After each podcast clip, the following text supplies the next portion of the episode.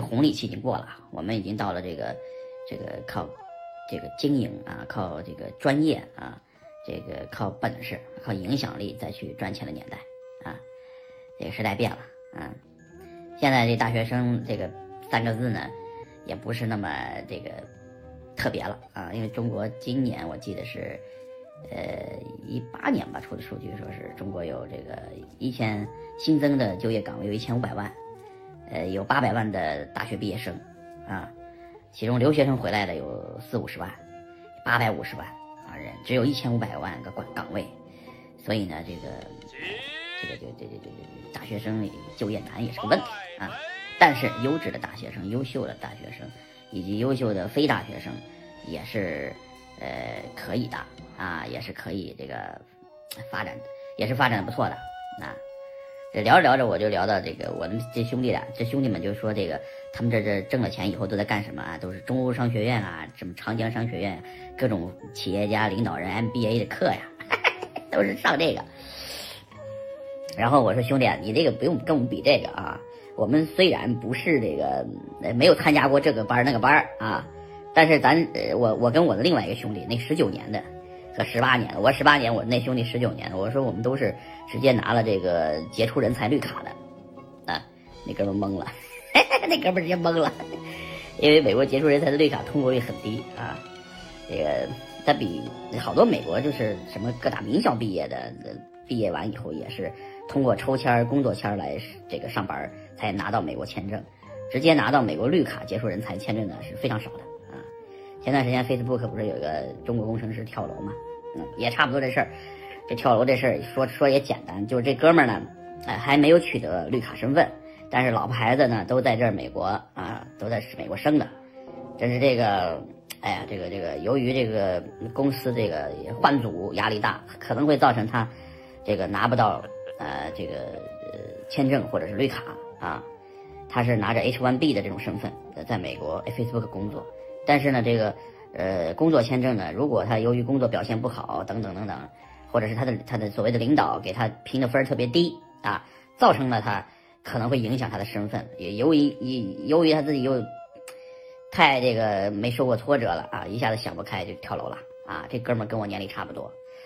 呃，也是名校毕业啊，在本科是在浙大上的啊，研究生在哪上我忘了啊，在美国反正上了读的大学，然后呢？这个我突然就想到，哎呦，这么优秀的人啊，其其实是万里挑一，十万里挑一啊，这么一个人真想不开啊。呃，话把话题聊聊聊到这哥们儿身上了啊，我有很多的这个这个这个一些事情啊，就是发生在身边啊。呃，那那我就跟我那个兄弟说，你看为什么我们老想着要这个，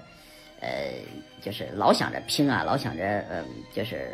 镀一次金呢，戴这个眼镜的，就是因为我们有一个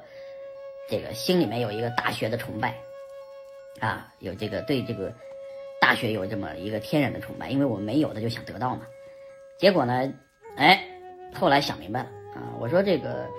大学的文凭重要吗？哎，重要。但是呢，好像全世界有，尤其是像这个这个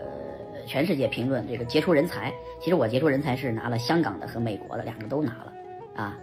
这个就是各个国家的这个评评价，包括这个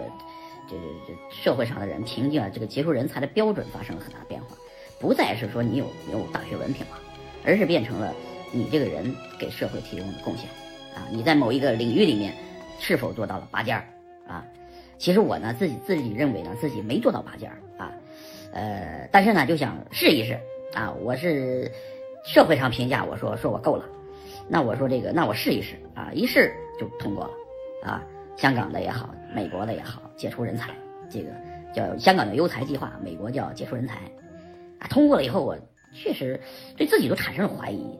是不是他们评判系统出了错误啊？还是我太优秀，我不知道？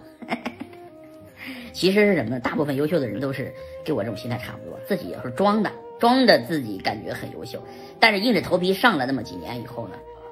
就好像慢慢的真的成优秀了，然后慢慢的自己就心里有了心理优势了，就跟我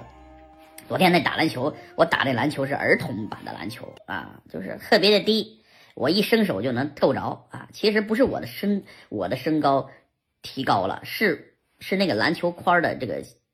高度下降了以后，我天然的有了一种自信，于是投篮就特别准。现在我能看明白为什么姚明有那个自信了啊，因为他个头高，他从小看一切都像如云真众神似的，看一切都有另外一个高度啊。不信你去那个在深圳的朋友，你去那个平安大厦的顶楼啊，或者是去那个呃幺那个什么呃那个那个哪个楼最高楼金鸡一百，你们去看看啊。北京的朋友也挑个最高楼上去看看啊，上去看看以后，你看哦，世界就这么这么一个格局啊。看完这个以后，你就发现，哎呦，想明白那些虚的不重要，实的东西很重要啊。实的，然后我这几个兄弟呢，也不都都是呃，都就我们说所谓的实，就是够自己养家糊口，就财务上面的简单自由。它主要是这个。求知的欲望非常强啊！来了美国以后，我天，我那兄弟天天搁那房间里待着，大量的阅读，大量的看东西，大量的学习。我们都是高中勉强毕业的人，现在才开始努力学习，好像有点晚了，但其实呢，来得及，同志们啊！所以说，我现在三十多岁，在我三十而立之年，我知道了学习的重要性，知道了这个马拉松啊，才刚刚跑到，呃，连。全马、半马都没跑完啊！这跑了四分之一马啊，那后面还接着跑呗啊！后充其量算个半马吧，才半马还没到半马的这个喝水的地方啊！然后加油！我们现在这个人生的马拉松才刚刚开始啊！同志们也一样啊！你们看，把这个伪装脱去以后，人就是一样的啊！戴上眼镜儿，现在哎依然是如此的这个精神啊！嗯，好，今天先聊到这儿，接着给大家聊下一话题。